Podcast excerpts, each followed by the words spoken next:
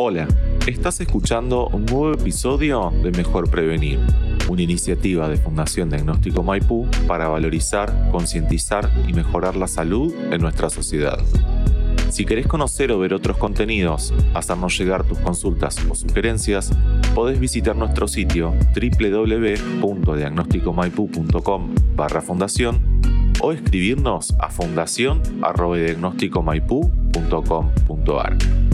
Soy Juan Pablo Sicardi y estás escuchando el podcast Mejor Prevenir de Fundación Diagnóstico Maipú. Sin azúcar, sin lactosa o sin gluten. Son rótulos que vemos cada vez más en los alimentos que consumimos y particularmente el gluten es un elemento sobre el cual cada vez tomamos mayor conciencia.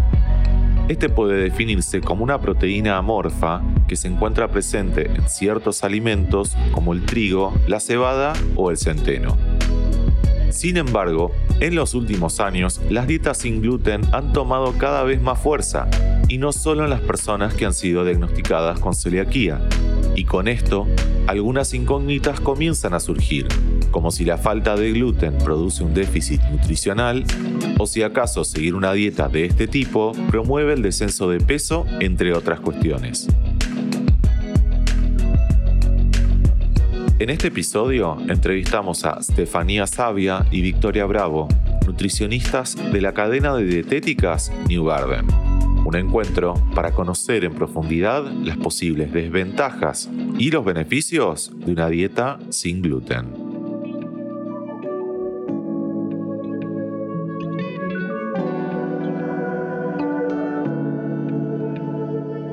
En pocas palabras, ¿cómo podrían definir la celiaquía? ¿Por qué se habla de una enfermedad autoinmune y sistémica?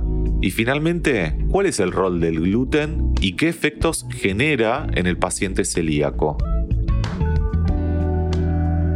Enfermedad sistémica, crónica y autoinmune que se caracteriza por una lesión en la mucosa del intestino delgado. ¿sí? Esto es como consecuencia de una intolerancia inmunológica y permanente al gluten, ingiriendo estos cuatro, cuatro cereales que están en cuestión, que es la cebada, el trigo, el centeno y la avena. Vamos a desglosar un poquito. Eh, la enfermedad, cuando hablamos de que es crónica, hablamos de que la persona celíaca presenta una predisposición ¿sí? genética y puede o no despertarse la celiaquía. Eh, una vez que se despierta, esto es de por vida, por eso es crónico. Eh, esta enfermedad es autoinmune, es decir, que tiene eh, una relación inmunológica, genética, y a su vez es una enfermedad sistémica porque abarca justamente distintos sistemas de órganos. Cuando hablamos de la celiaquía es inevitable hablar del gluten. El gluten es una fracción mayoritariamente proteica que se encuentra en estas cuatro cereales que dije anteriormente, que le permite darle estructura a las masas, a los panificados, ¿sí? Por eso están deseados no hoy en la pastelería, en la gastronomía, para darle... claro. por, su facilidad en la manipulación también de, este tipo de... Claro, para darle elasticidad, extensibilidad, unión, adhesividad a las masas, ¿sí? Eh, pero vamos de manera sencilla a hablar un poquito qué pasa en el paciente celíaco cuando consume gluten. En el intestino celíaco ¿sí? Eh, se detectan unas prolaminas, eh, es decir, la parte proteica del gluten, como un agente tóxico. Es decir, cuando uno ingiere el gluten... Estado de alerta. Claro, consciente o inconscientemente lo ingiere, ¿sí? nuestro cuerpo se tiende a defender. Lo, lo, lo tiene como un agente tóxico, algo totalmente desconocido. Es por eso que el cuerpo se defiende desarrollando una lesión, una lesión eh, a nivel del intestino, ¿sí? de las vellosidades de este intestino. Tengamos en cuenta que el intestino es como si fuera eh, es un órgano que tiene como pelitos, que son estas vellosidades, así que son las encargadas de absorber nuestros nutrientes. Estos pelitos son como nuestros brazos que agarran nuestros nutrientes. Hablamos de la glucosa, de los aminoácidos, ¿sí? de los ácidos grasos, o también de unos micronutrientes como puede ser el, calcio, el hierro, magnesio, ¿sí? Y es por eso eh, que es tan importante ¿sí? que esta lesión no ocurra. ¿sí? Y lo importante tener en cuenta es que las personas celíacas no diagnosticadas ¿sí? Eh, pueden presentar obviamente síntomas o no. pueden presentar síntomas. Pero siempre cuando la persona celíaca consume el gluten, la lesión está. Entonces, es por eso que esta lesión suele acarrear ¿sí? la mala absorción de nutrientes, porque estas vellosidades obviamente se van atrofiando. Entonces uno suele eh, compartir ¿sí? esta mala absorción de nutrientes dando carencias nutricionales. ¿sí? Ahora, eh, es importante tener justamente en cuenta que ah, eh, la enfermedad celíaca puede cursarse con síntomas gastrointestinales, que son los más frecuentes, o síntomas muy variados. ¿sí? Esto que decías de que es una enfermedad sistémica, justamente que pone en juego a un montón de sistemas de órganos del cuerpo. Claro, tal cual. Eh, o mismo puede presentarse de manera totalmente silenciosa. Es por eso que es tan difícil de llegar a un diagnóstico precoz y temprano, ¿sí? Porque justamente se puede o em, compartir, digamos, la sintomatología con otras eh, patologías o mismo eh, pasar totalmente desapercibido. ¿Son solo las personas celíacas las que deben adoptar una dieta sin gluten? ¿Cuán justificado es que una persona que no ha sido diagnosticada con celiaquía adopte este tipo de alimentación? Bueno, no, no solo la, persona que ya llegó al diagnóstico de enfermedad celíaca, que como único tratamiento tiene la dieta libre de gluten, lleva a, cabo este patrón alimentario, sino que también hay muchos trastornos relacionados directamente con el trigo y con el gluten hoy en día, como por ejemplo la alergia al trigo, eh, la sensibilidad gluten no celíaca, que si bien comparten algunos síntomas gastrointestinales y se pueden confundir con, la celiaquía, tienen distinto origen y evolución. ¿sí? Son otros trastornos diferentes. No hay que perder el foco de que la celiaquía es una enfermedad autoinmune, a diferencia del resto, cursa con esta carga genética y eh, cuando la persona consume gluten se desencadena lo que nos contaba Steffi esta reacción inmunológica en el intestino causando lesión.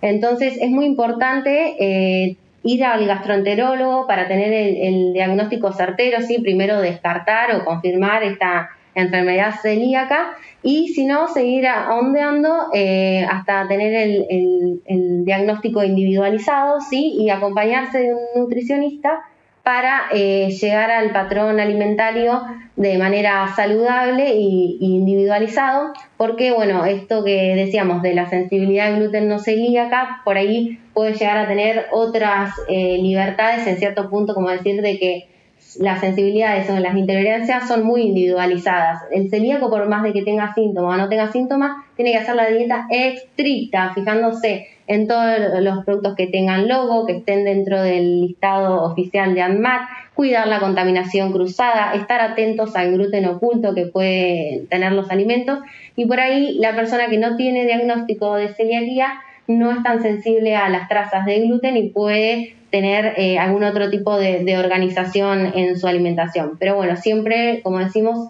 importantísimo de, recurrir al gastroenterólogo y estar acompañado de, un nutricionista para hacerlo de manera responsable y que se adecue acá, viste como decimos siempre, ¿no? Cada, cada persona es un mundo, entonces, bueno, para, para lograr el mejor patrón que se adapte a cada uno de nosotros. Algo importante que es eh, que llega a todos, ¿no? Porque bueno, un poco lo que hablabas vos de que no solo es la persona celíaca, sino también el entorno que acompaña, que es que por más de que uno tiene que tener estos recaudos, ¿sí? Que son muy importantes, eh, dentro de todo es una patología que no es invasivo el tratamiento, ¿no? no es agresivo.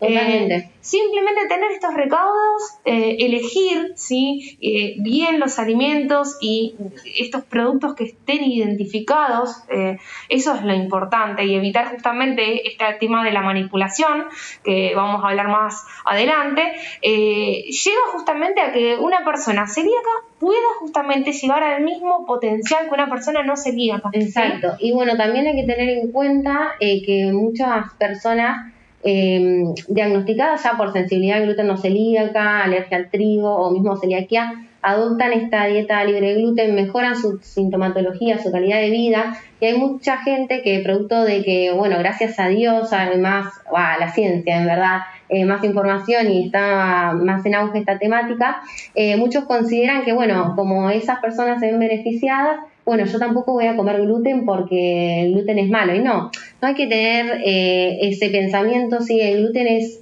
esta fracción proteica que se encuentra en este tipo de celíacos y que si la persona no está predispuesta genéticamente, en el caso de la celiaquía, o que no tiene esa sensibilidad a nivel de la permeabilidad intestinal o por distintos factores que ocurren en la diaria, no tiene por qué eliminar el gluten de, su alimentación. Entonces, bueno, un poquito esto como para, para que no se vuelvan locos y que no quieran, claro, salir todos a llevar una dieta libre de gluten.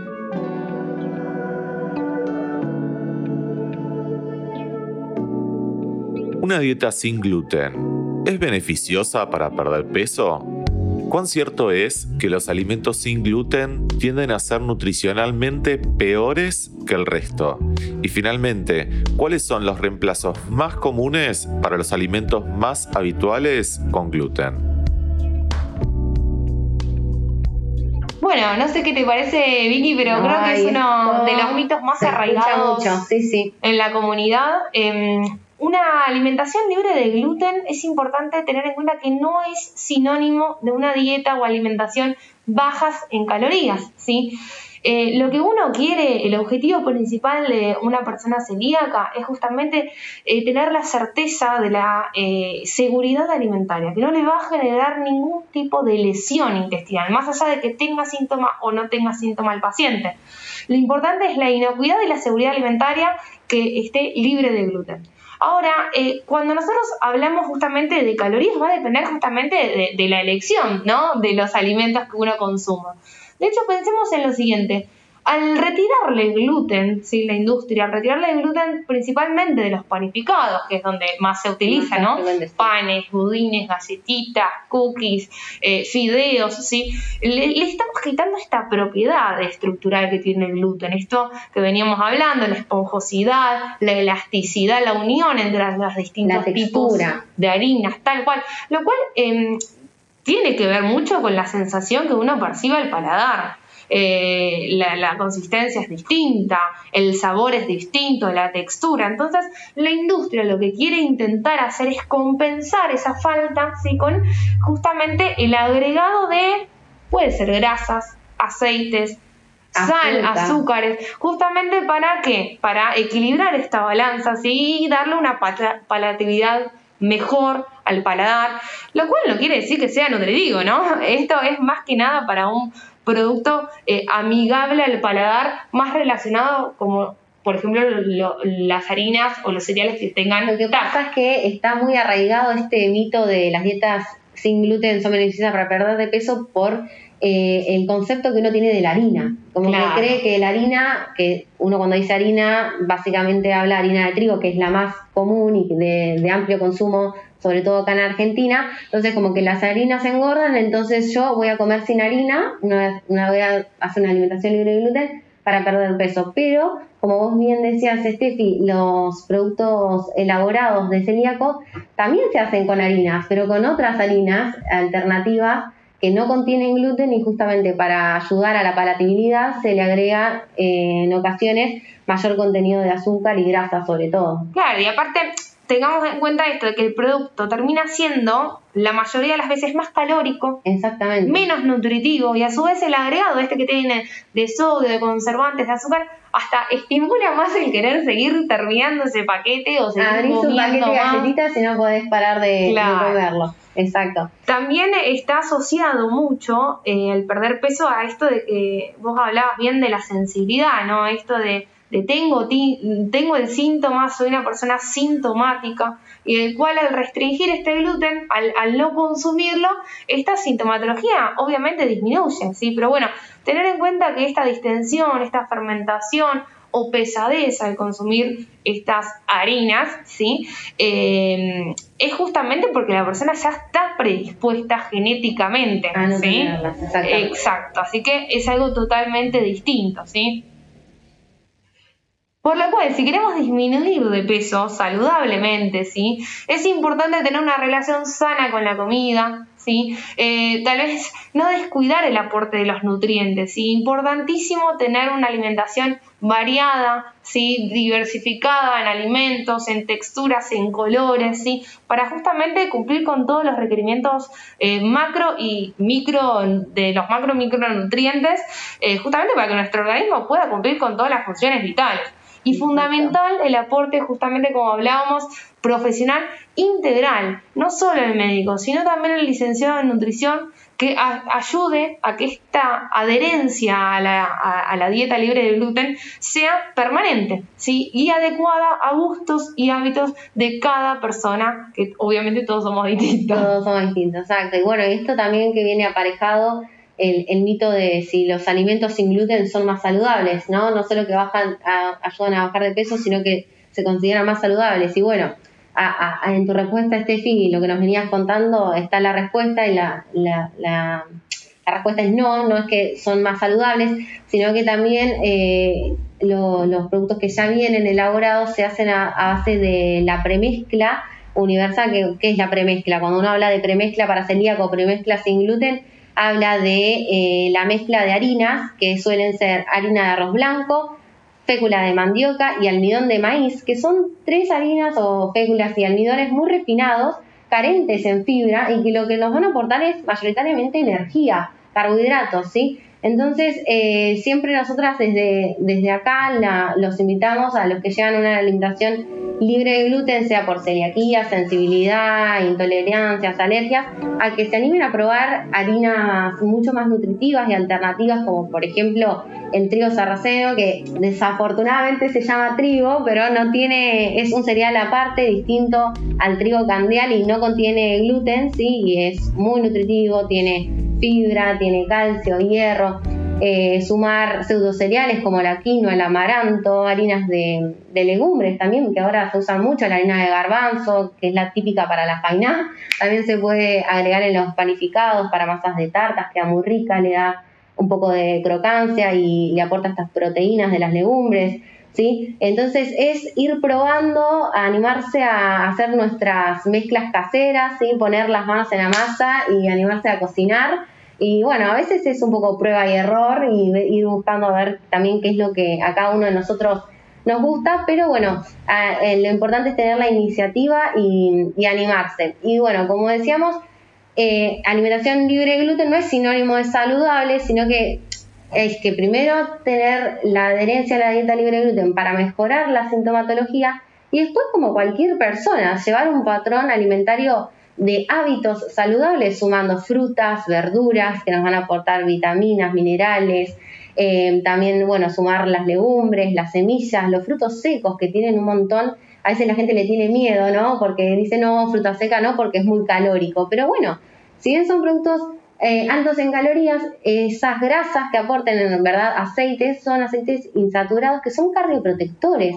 son buenísimos para la salud cardiovascular, también son antiinflamatorios. A veces pasa que tal vez uno le tiene miedo a lo natural, como puede ser tal vez un fruto seco, y tal vez se termina comiendo un paquete de unos bizcochitos, galletitas y demás, porque claro, es adictivo, ¿no? Y tal vez tiene las mismas calorías, que estas son eh, eh, la forma, la unidad en la que nosotros lo utilizamos como energía, ¿no? Las calorías son energía, eh, pero a nivel nutricional, o sea, ¿qué le estamos aportando? Eso es importante, lo que hablaba Vicky, fibra, ¿sí? Omegas, cardioprotectores, aceites, proteínas, importantísimo para qué? Está, está bueno también esto de salirse por ahí un poco en, la percepción de la alimentación para subir o bajar de peso, sino que eh, tomar el concepto de alimentación como algo saludable, ¿sí? Cada uno ir formando su propio patrón alimentario eh, y que, le permita tener un, estilo de vida saludable y prevenir eh, posibles patologías en un futuro. Sí, algo muy frecuente también es que estas, vos que hablabas de las premezclas que suelen ser bien refinadas, generalmente, eh, premezclas que hablamos todos los alimentos derivados, ¿no? Fideos, hablamos harina, hablamos panes, budines, galletitas, todo suele ser más refinado, por lo cual eh, tiende, ¿no? A, tener justamente un estreñimiento, una constipación. Sí, es algo muy eh, frecuente que también se ve en la persona, por ejemplo, el celíaco recién diagnosticado que comienza esa dieta libre de gluten, eh, cursa con estos cuadros de, estreñimiento crónico y, constipación, que bueno, está bueno acompañarlo de un consumo seguro de todos estos alimentos que, decíamos y así mejorar no solo la salud digestiva, sino también eh, la salud integral, ¿no? Porque con todas estas cosas también vamos modulando de manera positiva nuestra microbiota, que también es un tema que hoy en día se escucha mucho, eh, está muy en auge. Para finalizar, ¿cómo puede una persona reconocer al momento de comprar o adquirir o consumir un alimento que tiene gluten del que no lo tiene? ¿Y son estos mecanismos seguros? ¿Cuáles son los alimentos que contienen gluten aunque no lo parezcan? Bueno, un montón de alimentos contienen gluten, aunque a simple vista no parezca, porque bueno, el gluten, como decimos siempre, es invisible, ¿sí? Eh, por eso es la importancia de siempre guiarse, como decíamos anteriormente, con el logo oficial, sin tag y de los listados de ADMAT, que hacen muy buen trabajo, están siempre actualizados, sí, apoyarse en eso. ¿Y eh, por qué? Porque a veces el gluten no está como ingrediente, sino que está lo que le decimos gluten oculto, que lo utiliza la industria mucho como aditivo, ya sea como espesante, como excipiente en varios productos de cosmética, en medicamentos también. Entonces es por eso que hay que poner por ahí eh, la lupa también en estos detallitos para lograr la adherencia a la dieta eh, de manera ideal. es muy fácil tal vez pensar en un budín, en un pan, bueno, ya sabemos que probablemente tenga, si no tiene el logo. En cambio, por ejemplo, no sé, los embutidos, los fiambres o mismo los condimentos que muchas veces se rebajan con harina para economizar y para dar mayor volumen. Los enlatados. Exactamente, los enlatados, aderezos, golosinas, que por ahí uno tampoco se puede imaginar que pueda llegar a tener. Y sin embargo, está, está ahí el gluten oculto y eh, hay que tener, o sea, tanto eh, uno cuando elige comer gluten de manera voluntaria, para el celíaco es igual de importante cuidarse de las posibles incorporaciones de gluten de manera involuntaria, ya sea por gluten oculto o por la contaminación cruzada, que también se habla mucho esto de que, bueno, un alimento que naturalmente no contiene gluten, como ser una, un pedazo de carne o una fruta una verdura, y que sin embargo a la hora de la manipulación eh, pueden contaminarse de manera directa con algún otro alimento que tenga gluten o de manera indirecta mediante utensilios o por no haber hecho una buena higiene del, lugar. Eh, y esas pequeñas partículas de gluten que uno consume, eh, imperceptibles y de manera no voluntaria, causan el mismo daño en la mucosa del paciente celíaco eh, entonces es por eso que bueno hay que tener de igual importancia a los alimentos con logo y que estén en el estado de ANMAT, como así el gluten oculto y la contaminación cruzada. Un ejemplo muy, muy frecuente y gráfico es el de, el de la carnicería, ¿no? Uno va a la carnicería a comprar carne y la carne no tiene gluten. Se despreocupa, claro. Se despreocupa y sin embargo, viste que uno llega a la carnicería y se encuentra con que hay rebozados, pre, pre, prefritos, exacto, o mismo las milanesas y que no sabemos dónde fueron empanadas y si la pechuguita que yo me voy a comprar también se, se apoyó en esa mesada. Entonces, bueno, estar atento también a, este foco de, contaminación cruzada que, bueno, uno a veces no se imagina, pero, pero puede suceder y es una pena porque a veces te esforzas en, en, otros aspectos y, bueno, por pequeños detallitos podemos em, causar lesión igual. Porque, ¿qué pasa? Esto también hay que, hay que contarlo. Esta, este gluten en pequeñas cantidades que uno ah, ingiere de manera imperceptible eh, que decíamos causa daño en, la mucosa, no genera síntomas, ni tampoco cuando uno se hace el chequeo anual de, para ver de anticuerpos cómo venimos con la dieta, no muestra 100% de adherencia, porque los, los biomarcadores que se llaman, que hoy en día tenemos eh, en la ciencia para, para evaluar esto, eh, no detectan estas trazas de gluten, estas pequeñas partículas. Entonces, bueno, es muy importante que desde casa y desde cada uno de nosotros pongamos mismo foco de atención tanto en en los listados oficiales como en el gluten oculto y, la contaminación cruzada. Y está bueno también informar a la familia, a los amigos, ¿viste? Que Al entorno. Exactamente, por eso eh, hacer este abordaje integral de, de y la esto alimentación. también de, de respetar, ¿no? De, de tenerlo en cuenta como una enfermedad que nos va a acompañar durante toda la vida y un poquito no te va a hacer mal. Bueno, sí, tal vez uno no tiene el síntoma, pero la lesión está. Entonces, eh, ser conscientes y, y el entorno es fundamental para que ayude y colabore a- al tratamiento, tal para cual. la adherencia a la dieta que bueno, es fundamental. Estefanía Sabia y Victoria Bravo son nutricionistas de la cadena de dietéticas New Garden. Te invitamos a acceder a más contenidos en las redes sociales de New Garden Dietética. Acabas de escuchar un nuevo episodio de Mejor Prevenir, una iniciativa de Fundación Diagnóstico Maipú para valorizar, concientizar y mejorar la salud en nuestra sociedad. Si querés conocer o ver otros contenidos, hacernos llegar tus consultas o sugerencias, podés visitar nuestro sitio www.diagnosticomaipu.com barra fundación o escribirnos a fundación.diagnosticomaipu.com.ar.